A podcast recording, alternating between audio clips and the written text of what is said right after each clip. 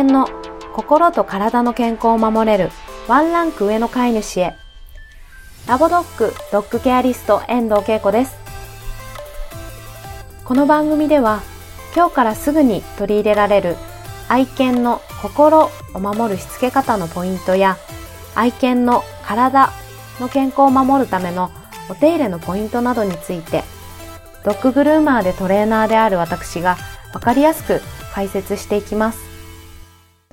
第1回目の配信となります本日は、初めてこの番組を聞いてくださる方や、私遠藤のことを知らない方が多いと思いますので、私がどのような人物で、どのような人生を歩み、今どうしてこの仕事をしているのか、少し詳しく自己紹介をさせていただきたいと思います。ぜひ通勤の時間だったり、お料理の時間だったり、家事の時間などにお耳だけ貸していただけましたら幸いです。名前は遠藤恵子と申します。幼少期から犬が好きではありませんでした。幼稚園の時におばあちゃんに連れられて遊びに行った近所のおばさんのお家でお庭にいた秋田県混じりの大型犬に全身を強く噛まれるという事故に遭いました。背中を2針、腕は剣士で噛まれ、穴が開くというお怪我をしました。おばあちゃんがおしゃべりに夢中になっている隙に、私がふらふらっとその子に無邪気に近づいてしまったのが原因です。普通だったらここで犬が苦手になるはずなのですが、私はそうではありませんでした。その直後に、これまたご近所のおじさんで、ペットショップに勤めているという方が、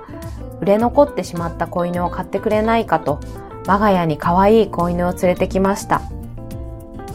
その子のあまりの可愛さに、私は犬嫌いになる暇もなく、その子に夢中になりました。やがてララと名付けられたその子犬は、家族の一員となります。ララと成長するにつれて、私は高校生に、ララはおじいちゃんになっていき、年老いていくララを見て、お世話をしてあげたい、綺麗にしてあげたい、そう思うようになり、私はトリマーの道へ進みます。ペットショップでのトリマーのお仕事の他に、ショートリマーと言いまして、ドッグショーに出場する犬たちのお手入れのお仕事もしました。憧れの仕事につけたはずですが、私の気持ちは複雑でした。なぜかと言いますと、ショーの世界は出場犬をその犬種の理想の姿に近づけるために犬たちに過度な負担を強いていることが少なくありませんでした。例えば、シーズーやマルチーズという犬種は長くて綺麗な紐が特徴なので、綺麗な紐を保つために外でのお散歩が制限されたり、また犬種によっては、綺麗な保養をするために爪を根元から切るという作業を行ったり、犬種によっては耳を切る、尻尾を切るということもあります。白い犬はより白くあるため、ショーの前に白いお粉を体中に振りかけられる、なんていう姿もありました。そんな光景を目にした私は、これは人間のエゴではないのか犬たちは本当に幸せなのかそんな風に自問自答していました。またサロンでのお仕事も綺麗なだけの仕事ではありません。ケア嫌いの子たちも多く暴れる子噛みつく子泣き止まない子。それでも時間内に作業は終わらせなくてはならず私は戦いの日々でした。そして、もう我が子のお手入れだけできればいいかな。ララのお世話さえできれば十分。そう思うようになり、私はトリマーの道を離れます。その後は、全く畑の違う大手通信会社に入社します。スーツを着て、パソコンを片手に仕事をする。これが OL かと、新たな世界でウキウキと働き始めました。しかしその矢先、今度は私に思わぬ病が見つかります。それは脳腫瘍でした。23歳の時です。私の人生、あっという間だったな。このまま死んでしまうのかなもっと遊んでおけばよかったな。もっともっと親孝行をするべきだった。節約やダイエットなんて言ってないで、もっと好きなものを好きなだけ食べておけばよかったな。そんなことまで、当時の私は本当に様々なことを考えました。今思えば、あの経験がなかったら、今こうしてこの仕事をしていないと思うので、本当にありがたい経験をさせてもらったなと感謝しているのですが、私は幸いなことに手術をして1ヶ月も入院せず、後遺症もなく退院しました。退院から半年後、また職場に復帰し、会社員を続けました。そこから数年は順風満帆な20代の OL 時代を過ごします。けれど残業も多く疲れ切って職場と自宅を往復する日々。死んだ魚のような目で満員電車に揺られてる日もきっとあったと思います。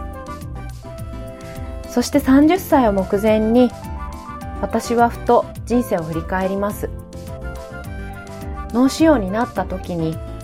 本当に健康で生きていられることのありがたさを身をもって経験していた私は何かことあるごとに基準にするようになった考え方がありました。それは明日死んでも後悔しない選択をしようというものでした。小さな選択から大きな選択、すべて基準はそこになりました。生かされた私の人生、本当にやりたいことは何かを探したとき、最後にたどり着いたのは、やっぱり犬の仕事がしたい。それでした。そして真っ先に考えたのは、殺処分される犬たちを何とかしたい。そう思いましたが、ボランティアで引き取って飼育するにも限界があるし、どう関わればよいか悩みました。殺処分される犬たちの詳細を調べていくと、飼い主による持ち込みというのが少なくなく、えっと、当時はもう10年ぐらい前になりますが、そこで私は、しつけの失敗から犬を捨てる人たちをなくせばいいと思うようになり、会社員を続けながら3年間トレーナーの養成校に通いました。そこで私は驚愕します。今時の犬のトレーニングは罰や鞭を使わず褒めて育てるのですが、犬の行動学やトレーニング法を学ぶうちに、私はトリマーとして犬の気持ちを少しも分かっていなかったということに気づかされます。なんでいたずらするの？なんでここでおしっこしたの？どうして言うこと聞いてくれないの？ララのバカ私がララと暮らしていた頃、ララに浴びせた言葉です。この言葉にララはどんなに傷ついたことでしょう。今でも考えると涙が止まりません。現在の日本ではほとんどの学校がトリマー科、トレーナー科で分かれています。トリマー科を選べば犬のお手入れ、ケアに関するトリミングについてを学びますが、犬たちの苦手を克服させてあげるトレーニングについては学びません。ですからお手入れが苦手な子たちは、トリマーさんのプロの技によってケアをされます。トレーナー科を選べば、犬のしつけや訓練については学びますが、犬のケア、お手入れについては学べません。なのでしつけ教室に行っても、ブラッシングや爪切りなど、犬たちのお手入れを嫌がらずにできるようになる練習法というのは基本的に教えてもらえません。そうなると、その狭間にいる犬たちは、やはりまだまだ苦手なお手入れを苦手じゃなくするという、克服するという学習機会、チャンスを与えられずにいます。そこで問題になってくるのが、犬たちの老後です。若いうちはなんとか体力もあって頑張れますが、シニアになったらどうでしょう？私は一時期、老犬さんの訪問ケアもしておりました。ある中型犬さんのお話です。今まではご家族様が自宅でシャンプーを行っていたので、サロンには行ったことがないというゴールデンと芝が混じったような毛足の長い中型犬さんでした。おむつをしていて、お尻周りの毛が汚れるのでカットをしてほしいというご要望。私は様子を見ながら作業を進めます。バリカンをかけようとスイッチを入れると初めて聞くバリカンの音にその子は取り乱しバリカンを少し当てると初めて感じる振動にも驚き泣き叫びおもらしをしてしまったんですね弱った体で興奮をしてしまうと心臓に負担がかかります。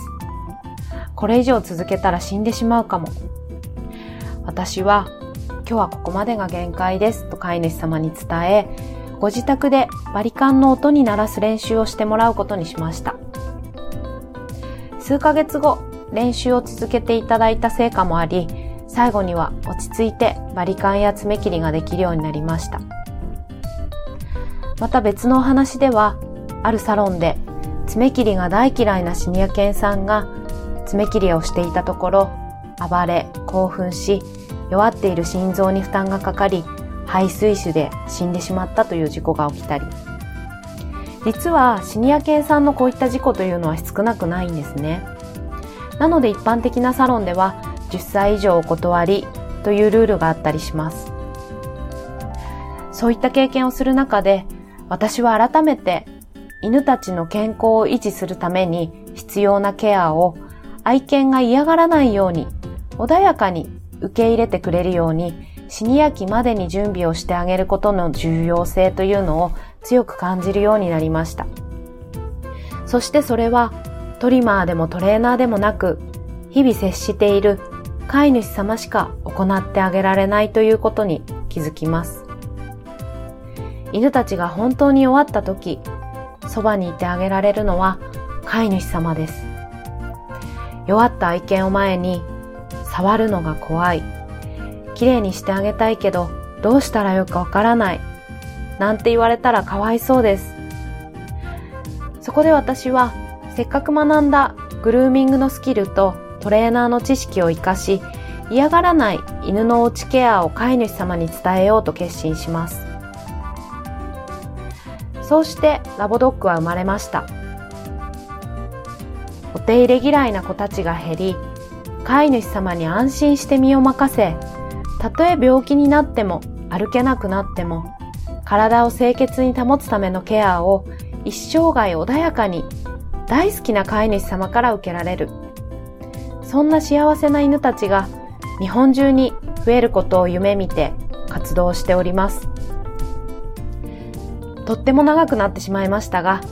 以上が私の自己紹介でございました。最後まで聞いてくださった方、いらっしゃいましたか？いらっしゃらないかな？いらっしゃったら嬉しいです。ありがとうございます。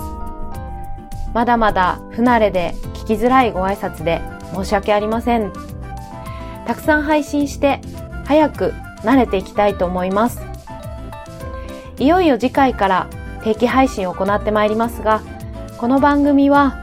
お聞きいただいた通り、トレーナーエンドとしての目線からの愛犬の心を守る接し方やグルーマーエンドとしての目線から愛犬の体を守るための嫌がらないおうちケアのヒントなど、グルーマーとトレーナー、両者を経験した私だからこそアドバイスできる愛犬のあれこれをお伝えしていきたいと思います。ぜひ楽しみにしていてくださいね。それでは最後まで聞いてくださりありがとうございました。また次回お会いできたらとっても嬉しいです。ありがとうございました。失礼いたします。